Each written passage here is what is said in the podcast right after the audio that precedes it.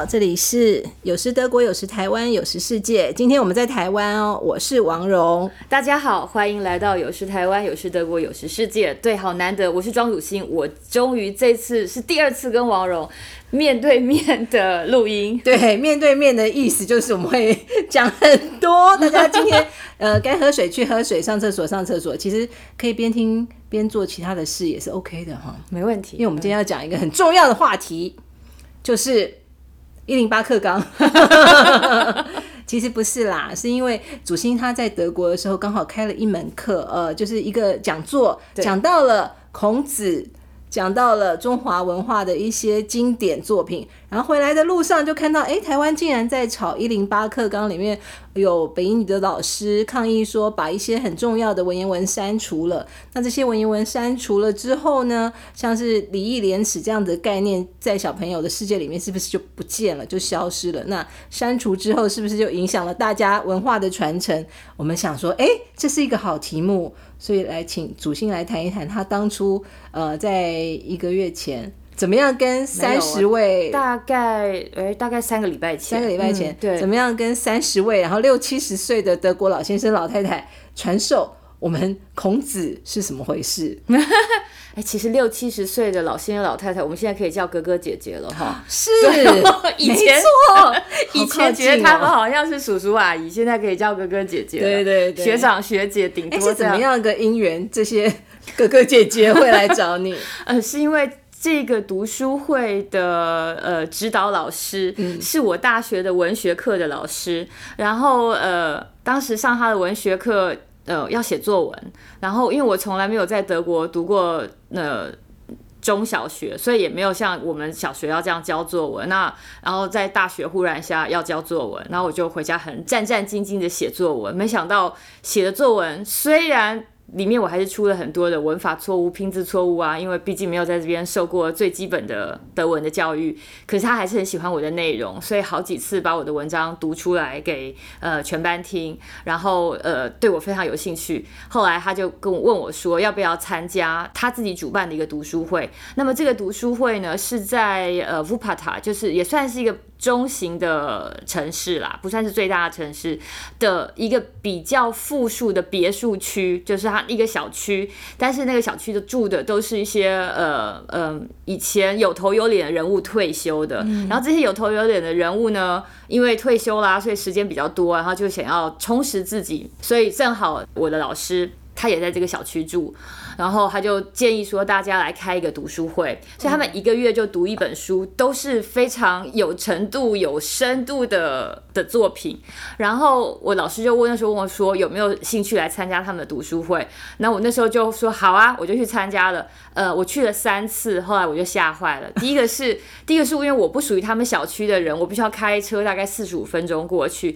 第二个是，他们一个月聚会一次，然后他们都会寄书单来，所以每个月你都要看完一本厚厚的德国文学这样子。然后我再加上我那时候还有学校的书要读啊，嗯，所以那压力实在是太大了，每个月都要开完一本厚厚的书。我觉得很好玩的是，这是主心在插画系上面文学课接触到的老师。对对啊，我我真的没有办法想象说，我们的插画系如果能够对文学这么重视，好重视，对对啊，就是这样子的连接，反而连接出来你跟这个。一群人，对一个沉重的读书会的缘分。那为什么插画系要学文学？事实上是有道理的，因为插画跟美术不一样的地方是，美术是呃你要怎么画就怎么画，然后呃，但是插画总是在解析一个文字，比如说漫画也是插画，然后比如说呃大家知道的那种呃小朋友的绘本。所以你在讲一个三只小猪白雪公主的故事，那你要把它画出来，然后小朋友哦，一面妈妈在讲故事的时候，我们可以看到哦，原来公主长这样，三只小猪长这样，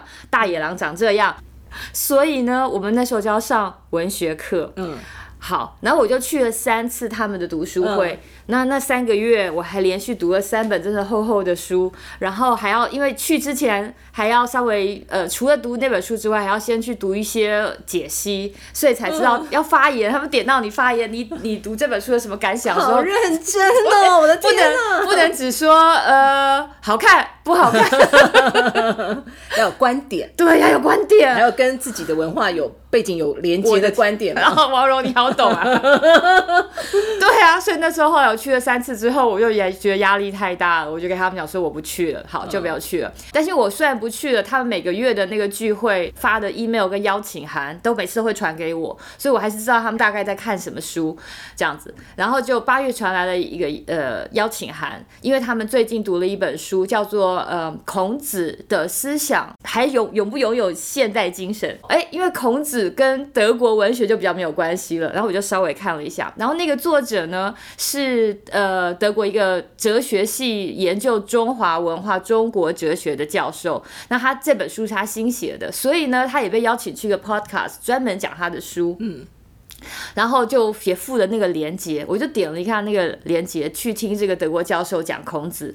然后因为孔子是我们从小到大就是翻来覆去最熟的陌生人，讲的真好，翻来覆去一直读的东西，倒背如流的。然后那要考多少的呃背的背诵，听爸妈的话都没有听孔子的话来的多。没错，嗯。结果呢？呃，结果没想到这位教授，我想他他大概他的中文底子也不错哦。访问者就问他讲说：“那孔子的教导是要教育我们成为怎么样的人？”他说：“要教育我们成为君子。”然后，然后呃，主持人问他说：“那君子是什么意思？”他说：“君是国君的意思，子就是人子，就是人的儿子的意思，所以君子就是国君的儿子。”我听得快昏倒了。这样子的观点去诠释所有孔子的思想都是歪掉的啦。我不知道他后，我听到这边我就现在听不下去了，所以我就把那个 podcast 关掉，然后就开始写写，就回我的老师一个 email，然后我就跟他讲说，你们读这本书很有意思啊，我们从小到大是都是一直在读孔子《论语》，呃，那个补充教材、国学常识，然后考颠过来倒过去的考了多少次，然后而且我们小的时候。对我小的时候，那个时候是在台湾讲的是复兴中华文化，而相对的就是对岸讲的是呃破四旧，呃文化大革命，所以我们特别特别强调了这个孔孟的传承，对不对？这样回给他，我说很有意思，你们在读这本书，没想到我根本就是呃眨眼瞬间，我老师马上给我回，Cindy，你要不要来我们这边演讲？嗯，你来讲这个题目，然后我就觉得很好玩。他他要找我来讲这个题目，我想跟德国人讲也会蛮有意思。我那时候就先说，呃，我答应他。结果要去之前，呃，他说他帮我定一个题目，题目叫做“中国台湾孔夫子”。嗯嗯，然后我今天我就想省略中国台湾这个部分，因为我觉得中国台湾就是有关两岸关系啊、政治啊什么这些部分，我觉得呃比我有资格讨论这个问题的人是多得多。当然，德国人问我一个台湾人的观点，我就我以个人的观点讲给他们听，我觉得我这边不用重复。那孔夫子的部分。德文翻译也不少，他们如果要上网找，然后呃也很容易，甚至买一本书来看，没有必要再一一复述。嗯，后来因为我那时候身体不太好，所以我跟老师说我没有办法准备一个钟头或者一两个钟头的读语的演讲，我觉得对我来说压力太大了。然后所以我给他一些我想讲的东西，然后用访问的方式，或者用呃大家讨论的方式，我比如说我丢出来一个你们觉得怎么样，然后大家一起讨论，然后他也很赞成。那天晚上去大概有三十个人，嗯，然后嗯。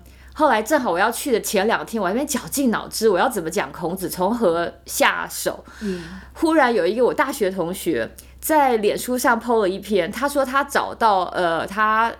国中、国小的作业本，然后作业本的后面那个时候都有印《青年守则十二条》，嗯，新生活运动《青年守则十二条》，孝顺为齐家之本。对，我们把那个《青年守则》十二条，我稍微念一遍：一、忠勇为爱国之本；二、孝顺为齐家之本；三、仁爱为接物之本；四、信义为立业之本；五、和平为处世之本；六、礼节为治世之本。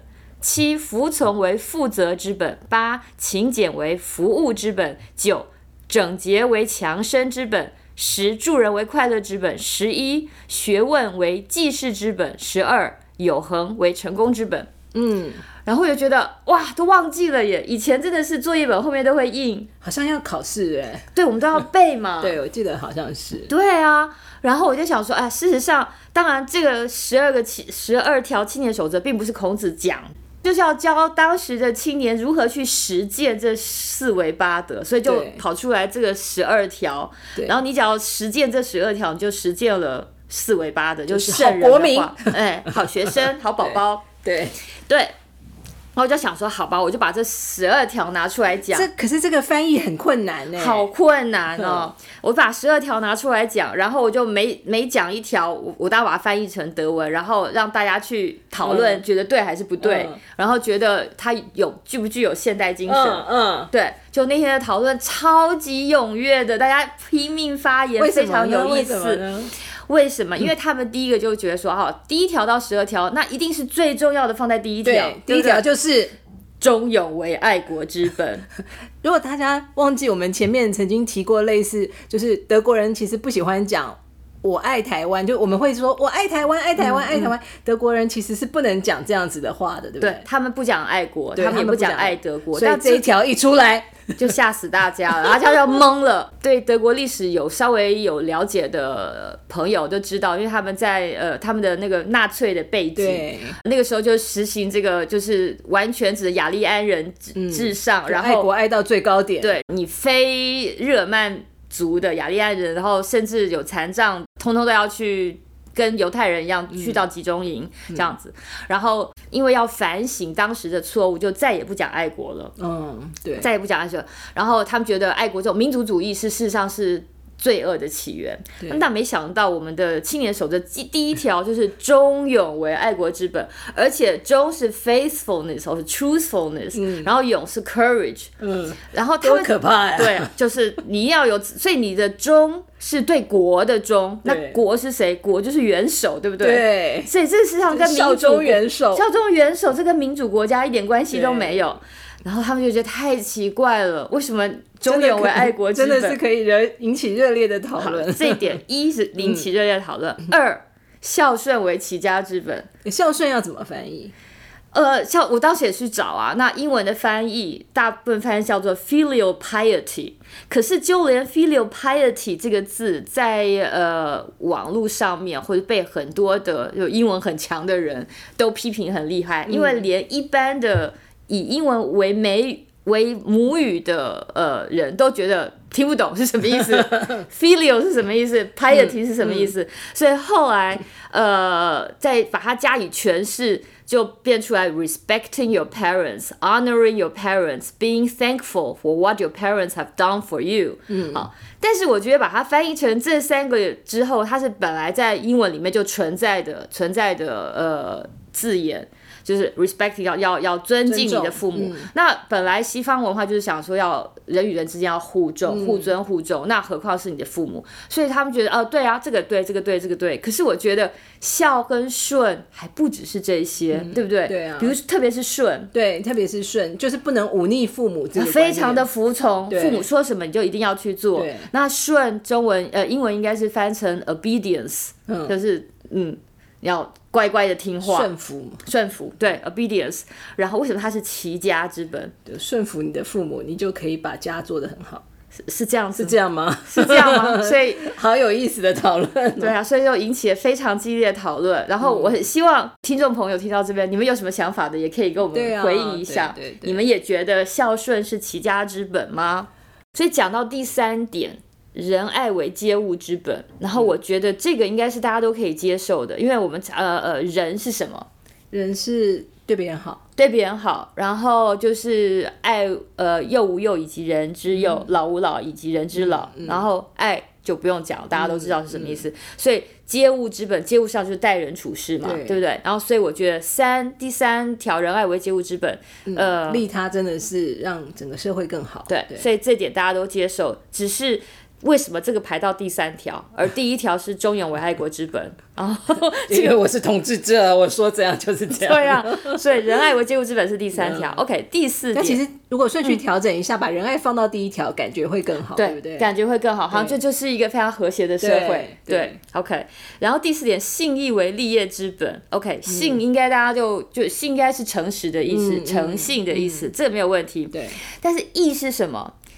义是正义哦，可能是 justice，可能是 righteousness。对，可能是道义，就是 moral，大家是兄弟哦大家是兄弟。对互挺的意思。对。但是它是为立业之本，OK，就是立业应该是算是就是呃 set up a business，或者是就是说在商业行为上面在其实这个我最近倒是有所体会，嗯。像是一定要有诚信嘛，这是一定要。然后义的话就是不管怎么样，我们大家要团结在一起，就是我们要共同来完成这个使命。也许有一种呃比较像是把公司内部 team building 的意思。就大家哦如果能够把你的公司里面的人弄得全部都像混帮派的兄弟那样子 义气相挺，你杀来我愿意杀回去的话，那这个公司应该是做的会比较好。确实，我想这个真的是孔子的意思，就是义气，嗯，义气的意思。但是我把它翻译成那个 righteous，你说德文是 gerechtigkeit，那是嗯就是这个正义，嗯什么是对的，什么是错的这个义。结果德国人全部都说哇，好厉害哦，因为 gerechtigkeit 就是这个正义，在今天的德德文就。特别是放放在这个呃立业方面，就是嗯。商业方面、工作方面，他马上想到是男女平权。哦，或是少数民族，呃，少或是或者是不呃不歧视，哦就是公平的对公平的意思，哦。公平的概念，或者说呃，比如说我这个东西卖给你，我必须要赚一点，会不会故意去抬价，嗯做到什么洛阳纸贵，所以是一个公平的概念。哦然后，所以他们就说：“哇，好厉害，孔子好厉害！”那个时候你们就在学，呃，要男女平权了。我说：“没有，没有，没有，孔子可没有说到男女平权，孔子是说唯女子与小人难养也。”对，这句话得罪了所有的女生。然后呢，第五条，和平为处世之本。这倒是，尤其在现在。对事实上，我讲到这边的时候，大家都说这个应该放在第一。对啊，Number 没有和平哪来的其他的对东西？嗯，和平为处世之本，所以这个就是无意义通过。对，好，第六点啊，这个引起激烈的讨论。礼节为治世之本，然后这边讲的治世的治是治治理国家治的治，嗯所以治世治世就等于说是呃领导代理的意思。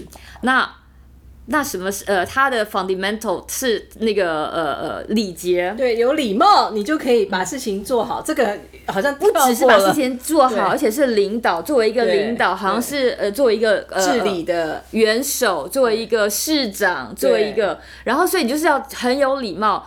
然后我以前一直也觉得礼貌很重要，可是德国是一个非常不强调礼貌的民族，至少哦我觉得他们不强，他们当然有礼貌这些字眼，嗯。请、谢谢、对不起、嗯。这些字眼都有，但他们不强调礼貌，他们强调，所以他们的我的感觉，因为但是当然是我也是住在比较乡下地方，大家都比较木讷，所以都不太会讲话。呃，他们强调的是你有没有这个真心诚意，嗯，那不是礼貌不重要，而是他们一直在强调的是，如果你感激别人，你是真心诚意，也许你真心诚意到你根本都说不出来了，谢谢，哦或者说那个谢谢，或是嗯，都会变，都会都会就是呃变得非常的次要，因为你的那个心心能够感受得到。嗯对，但是我觉得为什么会我们一直在强调礼貌、礼貌、礼貌，而且嗯而没有强调真心诚意呢？反而真心诚嗯意是次要了，这是他们不可理解的地方。嗯而这个表面的强调礼节，居然是一个可以成为领导者的资本。嗯，我在猜啦，嗯，这个会不会是追溯到很久以前？就是有一些帝王，他们就每年都要有什么进贡，就那种去天坛祭拜啊，对对对，然后就因为有这个祭拜的仪式，所以就是民众会觉得我是上天的化身，因为我有资格去祭拜，所以我有这个。统治的权利之后，我再去统治其他人，这个正当性，他就、我们说的仪式感，就也许他是这个概念啦。嗯，但是有礼貌跟知识当中就是空了一大片。就知识到底该怎么做，绝对不是光有礼貌就可以。这点真的是、难怪会引起这么多讨论。这么多讨论，然后呢，孔子那时候不是治治理作乐嘛？对，然后我觉得这个也是孔子在做的是仪式感，就是他好像觉得有音乐就是有就是有一个仪式嘛，嗯，然后就是礼节就是呃，事实上是礼拜的意思，就是在拜拜，嗯，要拜天地，对，然后但是后来我们说的那个礼节，请、谢谢、对不起，或者台湾人最喜欢说的不好意思、不好意思，不好意思，不好意思。对，然后我觉得就后来就很流于表面，嗯，对不对？对。可是你你刚刚你你跟我提到日本人，甚至对对，像是我记得我看过一篇文章说京都人这个、嗯说，哎、你要不要再来点茶？其实这个意思，你如果跟他说哦好啊好啊，哦谢谢，觉得自己很有礼貌，其实不是这个意思。他说你要不要来点茶？你是不是该走了？就他的潜潜台词是你是不是该走了？天哪！对，了解的人就会说哦我该走了，我该走了。就是就是他没有办法直接告诉你你该走，他会用这样的话来表示。然后所以其实，在日本就是。我记得有一次我去找我的朋友，然后我们是住在他家，然后那时候就有另外一个他先生的朋友也想住在他家，我就说嗯不好吧。然后其实我想他们全部的人都吓了一大跳，因为可能没有人敢当面就说嗯不好啊，因为不是我的家。对，其他人可能会说啊你们看着办，你们看着办。我就说嗯不好吧。所以其实日本人实施这种虚伪的儒家文化，比我们更是对对他们很多事情都不不能直接讲。嗯，像最近有一个女明星来台湾，她就。忽然很感动，她感动的是她感觉到这边的人觉得喜欢就会说喜欢，不喜欢就会说不喜欢，不会说一些模棱两可、搞不清楚争议。所以他接触到一个人对他真心真意的讲话，他忽然感动了起来，他就哭了。哦，我就觉得哇哦，哇，对啊，日本不会这样子，就是他们不会表达。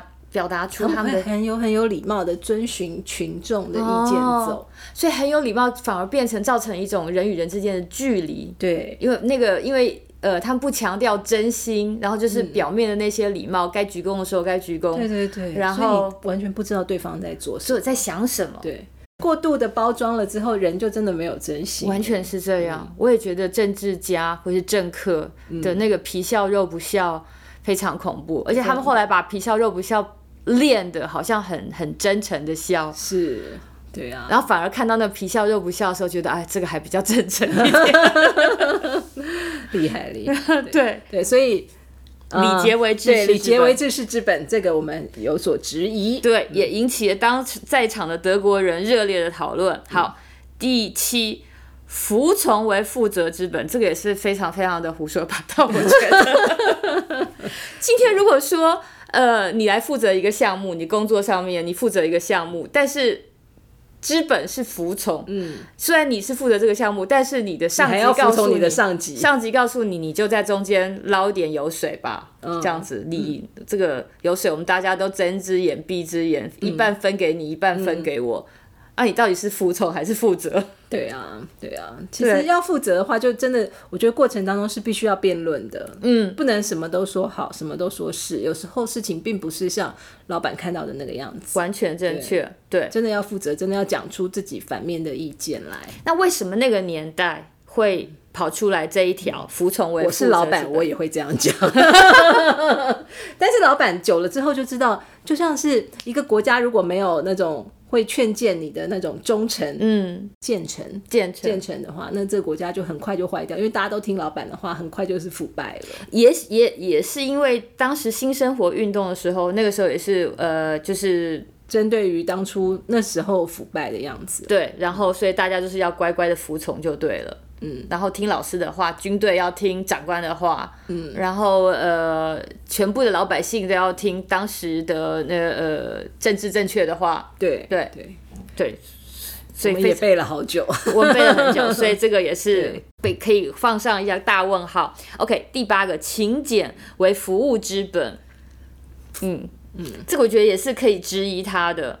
因为如果我的想想勤，所以勤俭，你一定不是花大钱的人。嗯，当然勤劳很好。嗯，但是勤勤俭俭，那一定是当呃，就是没什么预算的情况之下，你要去服务的意思。怎么去服务？因为服务的，我觉得要去服务的人嘛，要成本，而且要大方啊。嗯，就是不然你怎么服务？就就是你要变成说，我不我不惜成本的服务大家。嗯，他可能意思就是说，你要服务大家，你要省着点服务。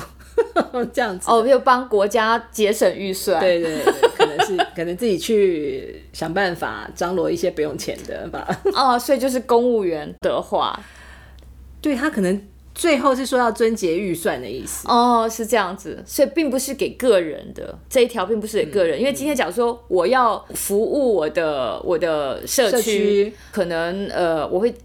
纠结一些人去做一些义工啊，那事实上做义工是一种付出，我要很大方的付出我的精神，我的我的体力，嗯，对。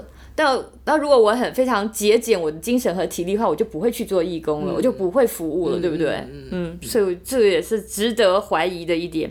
第九，整洁为强身之本，嗯，这个这个无意义通过，无意义通过 一定要整洁嘛，一定要整洁。对，第十，助人为快乐之本，也是非常的对。我一讲，其实我觉得这十二条里面这一条是最有感觉。对这个大家马上都说这个 number one，为什么不放到这个音放到 number one？好像几乎比那个仁爱为接物之本更重要。嗯对，因为真的帮助人会得到很真的会很快快乐，助人为快乐之本。对好，第十一，学问为济世之本，济世就是救济的意思啊、嗯学问为济世之本，这个也是引起呃非常激烈的讨论。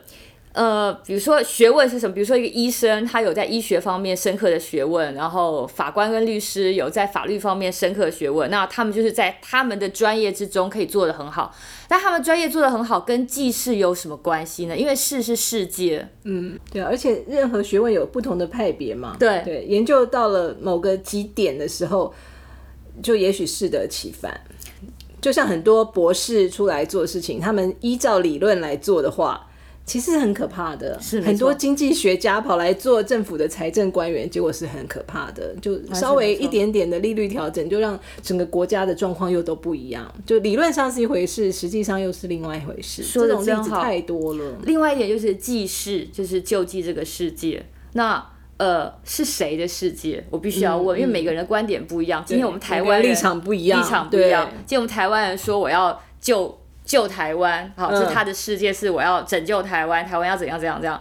那换成对岸，他们可能他们的他们要解放台哎，湾，没错，那是他们觉得他们他们要呃呃救国救国的这个，所以我觉得，所以这个学问为济世之本，这也是歪理。嗯但多学多读书是会让自己比较内在比较充实啦。是其实不管各行各业啦，多读书是好的，但是跟你做的事情有没有直接的关系，我倒是未必。多读书绝对是好，可是我觉嗯得在多读、多看、多听之间，就你在学习之间，你应该会感觉到，其实世界是非常非常多面的。嗯所以记事真的要问是记谁的事，嗯，对。然后反而我觉得多读书的人，看透的人应该会知道说，记我的事跟你的事不一定是一样的，反而会别的心胸会更开阔。对，其实就是在讨论对立的关系。就像上次你儿子讲的，我我一直觉得那句话很棒。就你儿子不是在辩论，嗯然后他就说，哦，你你的这个观点很好，但是有其他更多的资料怎么样？对对对像这样子的概念，就是学问越多的人，其实他们往往如果能够再多听人家有不同的观点切入的话，其实是比较好，而不是专注在自己觉得我一定是对的这样子的立场。完全正确。对，好接下来最后一条也是无意义通过，有恒为成功之本对，。真的一定要永恒。对有恒就是你不管做什么事情，不管你多有才华，可是如果就是凭借着昙花一现的才华，绝对做不出什么成成果来的。不能半途而废。对，而且就算没有才华，如果你一旦一旦就是愚公移山的做下去，也会做出什么东西来的。嗯嗯，没错，所以我们 podcast 录到今天还在继续录。对，台湾在讲教改的课纲这个问题已经讨论了好久好久了，对不对？对，就到像我们我们那个年代是 是三三四十年前吧，我的天啊，你要讲四十年前，对，好三十年前大家读的课本是一模一样的，对，每一个课本的封面是一模一样的，然后补充教材就是当这个学校比较注重的时候，我们补充教材就多一点；当这个国这个学校比较没有那么注重升学考试成绩的时候，可能他们就是把正常的教育部版本教完就没有了。嗯，但到现在不一样啊，现在是非非常多的出版社出版自己的课本，然后每个学校它用不同的科目，可能是用不同的出版社，所以在课纲方面，他们是说要有一个中心思想在这边，然后希望能够达到什么效果，其他的话就由每个学校自己去决定要用什么样的版本，然后老师会开会。那所以这次。我觉得也是两种观念的对立，就国文老师会觉得说，你把这些指定的参考古文删掉了，那学生可能就真的没有机会去念，因为现在的真的教育是随着考试在走。是我常常在跟我的侄子聊天，说，哎、你可以读这个，你可以读那个。他说，这又不考，我读它干嘛？嗯，就是很现实的问题。对啊，其实想想也是啊，因为他们读书时间真的就是固定这么多时间，对，当还要玩耍呀，对，还要去读别的东西，去玩别的东西之后，这些时间就不够了，所以永远都不够就是光读完教材就不够，不像我们以前还没事找点时间看看小说啊怎样的。反正就是学海无涯，唯情是岸。问题是勤也要很很很勤劳的打电动啊，不然 不然怎么会赢呢？其实现在的新的观念就是，你打电动打得好也是出头天啊。对啊，是啊，是啊。那、可是一直在讨论说，到底现在的年轻人小朋友还要不要再学文言文？嗯，我个人的感觉是，我觉得没有文言文作为基础的文章，还是看起来就是 啰嗦 就会比较啰嗦，而且很很，因为它太白了，就它太白了以后，就好像少了一些呃说服人的重量。比如说那个，比如说像我们这次。哎、我跟孔子真的是不太熟哦。就刚才我我们在临阵磨枪的时候，在查孔子的那个大学啊，是呃不是大学，是《论语》。《论语》到底在讲什么？然后哦，原来“三人行，必有我师”也是《论语》里面的内容、哎是啊就很多都是深入我们日常生活的用语了。嗯，所以读或不读。也许不会是整本《论语》拿来读，但是里面那些句子已经深入人心，而且他讲出来就那么短短八个字就可以讲完一件很复杂的事情。对啊这是文言文的威力。你讲那个那个嗯歌仔戏，歌仔戏哦，不是是布袋戏。像最近在疯传的一个梗图是霹雳布袋戏，就是在一零八课纲之前的说法，就是像其中有一个，因为我也不是很熟布袋戏，然后它里面有有一个角色就是白白的，然后他写他的台词是半神半圣亦半仙，全儒全道是全贤，然后还有脑中真书藏万卷，掌握文武半边天，这就是他的出场词。但一零八课纲念啊对对，用台语念才对。但抱歉，我没有这方面的专长。然后一零八课纲之后，因为前面全部都是文言文啊，半神半圣亦半仙，亦这就这个字就不是日常用语嘛。然后他说，就是翻译成一零八课纲之后的版本，就是我很强，我真的很强。哦，拜托。然后当他说我很强，我真的很强的时候，你就觉得说那个是纸片人，对啊，就是那个文学还是有一些文学涵养不够。对，对，用念的时候，你就可以感受到那个文字当中的韵律跟意义。是没错，对我记得我之前也写过一篇呃短文哦，那时候我在我在一个视频上看到一个中国老师，他就非常强调文言文的重要，然后他又说，因为读过文言文的人讲出来的话就比较有内涵啊，比如说呃，如果看到天边飞鸟，读过文言文、读过书的人就会说“落霞与孤鹜齐飞，秋水共长天一色”，可是讲是腹中无墨水的就会说“哇，好多鸟哦”，可是我看到这边时候，我就觉得哎、很怀疑啊，因为如果他真的看到好多鸟，就应该会赢这首诗，因为这首诗里面提到的是孤鹜。嗯，孤又是一只嘛，就是一只的，只有一只鸟，怎么会说是好多鸟嘞？然后他又后来又举了一个例子，他说，呃，如果到那个看到沙漠里面，然后你就应该会说“大漠孤烟直，长河落日圆”，这样才有书香气息，而不是在那边说“哇塞，好多沙子哦”。然后 我就想到说，当年那时候小朋友还小，然后也带他们去杜拜玩，嗯。我们还去骑骆驼，嗯，然后那个骆驼好高好高哦，嗯。它那个它的座椅是架在骆驼的双峰之间，嗯。然后我就带着小儿子，那骆驼先是先是那个跪下来。跪下来，然后我们就爬上去，然后坐在双峰之间。那但是那个也就是卡在那中间而已，并没有任何把它绑住，也没有也没有安全很带危。险吗？然后骆驼站起来以后，我说哇塞，超级高，那大概有三层楼那么高，至少感觉是三层，可能只有两层楼那么高。然后我想说这样掉下去怎么办？然后我那时候心里在想说。哦，还好啦，有那么多的沙子掉下去应该没有关系吧？那时候我怎么会想到说，哦，看到那么高就大有大大漠孤烟直，长河落日圆。然后我觉得，就是文言文对我们这一代的影响哦，我觉得更有影响的是金庸武侠小说。对，就我金庸小说里面的很多用字问，其实它就是属于为何物对它其实是属于在文言文跟现代文学当中的一个过渡，然后。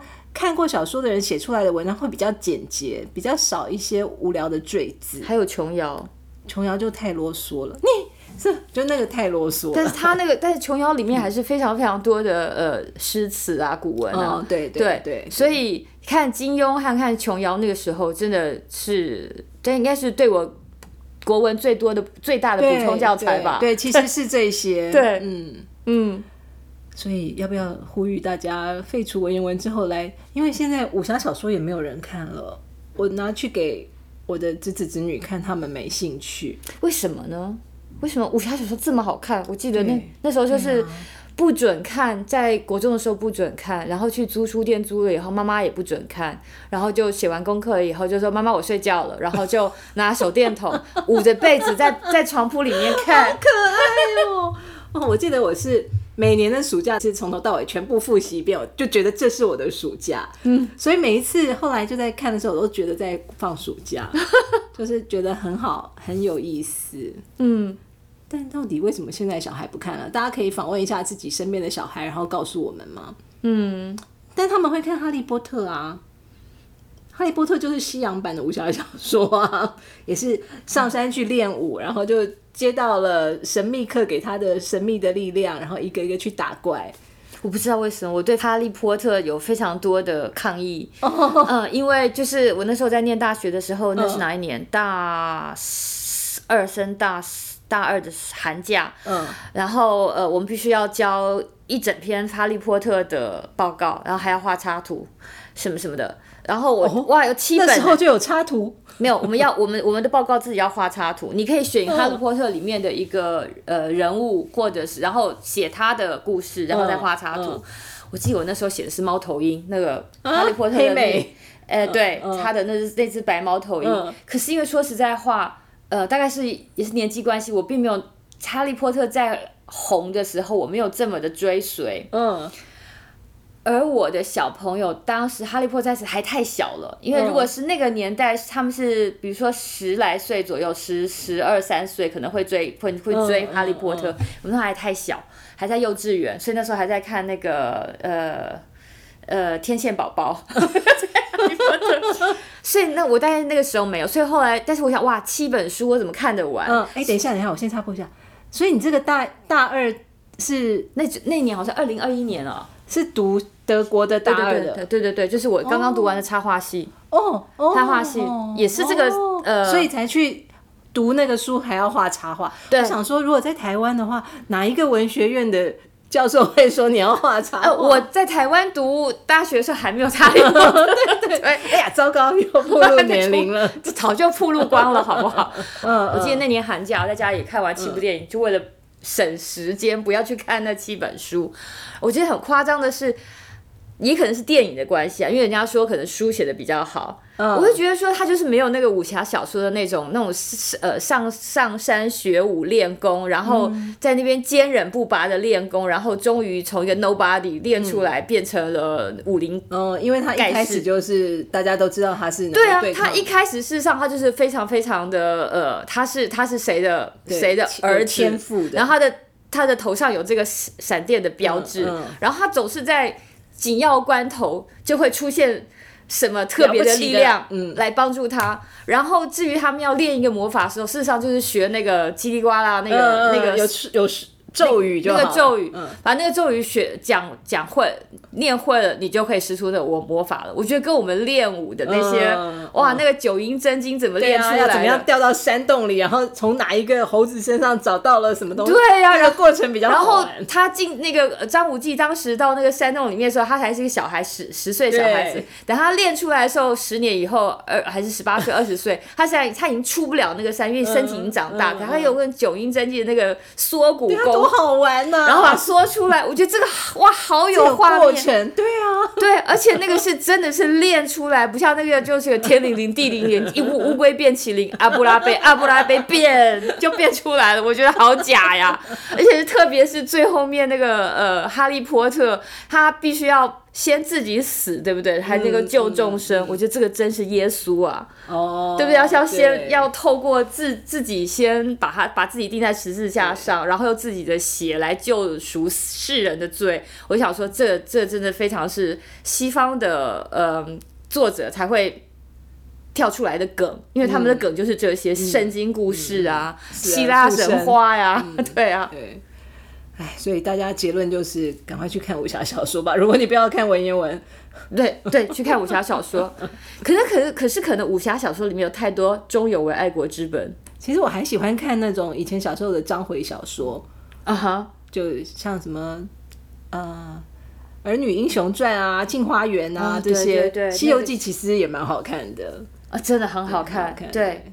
对。哎、我最近在听那个呃吴淡如她的那个、呃人生不能没故事，嗯，她把这些章回小说全部全部重新讲一遍，嗯我就一面煮饭烧菜的时候一面听，所以把呃《镜花缘》《西游记》呃《三国演义》都听再听了一遍，他讲的真哦好，对。嗯我也来找。我最喜欢的就是《镜花缘》，就好镜花好玩、镜花缘好好看，对。对，对，哎，所以大家万一真的对孔子说什么不感兴趣的话，真的不要放弃其他的文言文。全世界不是只有孔子一个人。但是孔子的价值观，我觉得到今天来也还是值得讨论的。嗯，我觉得值得讨论，至少在至少仁爱，呃，是呃和平，仁爱与和平是值得讨论的。至于我们刚刚讲到的信义，性也是到现在还是，但义是什么？我觉得也是各国的对呃诠释不太一样。对，其实孔子好看是里面还有很多人物，就像他有很多不不同样子的弟子，嗯，那个也蛮有趣的。像颜回这样一个穷的要命，然后不改其乐的人，其实他是一个很好的戏剧的人物。最近得到坎城影帝的那个伊索广司，他的一部新片，就是他得奖的这部片。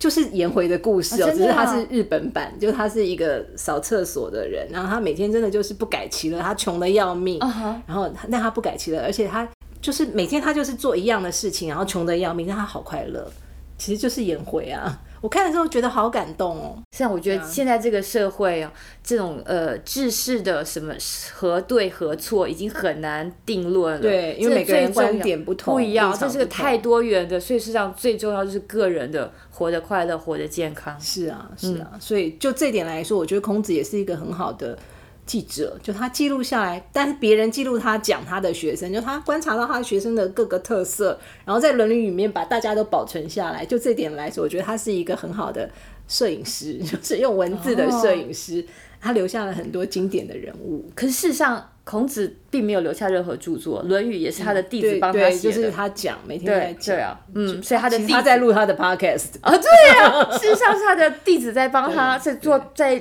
做对老师的访问。对对对，很有意思啊。嗯，不要不要太因为反对而反对，或者是两边对立啦，就还是有时间可以互相重温一下对方的立场吧。嗯，谢谢大家今天的收听，很难得哦，我们可以在台湾录音。对，如果有任何的想法，可以跟我们讨论，我非常欢迎大家的留言。对，有时德国，有时台湾，有时世界，其实是很需要大家的回馈。那大家有空的话，可以在我们的脸书或者是星星的脸书上面都留言，我们都会看得到。谢谢大家今天的收听，我是王蓉，我是庄祖欣，谢谢，拜拜拜拜。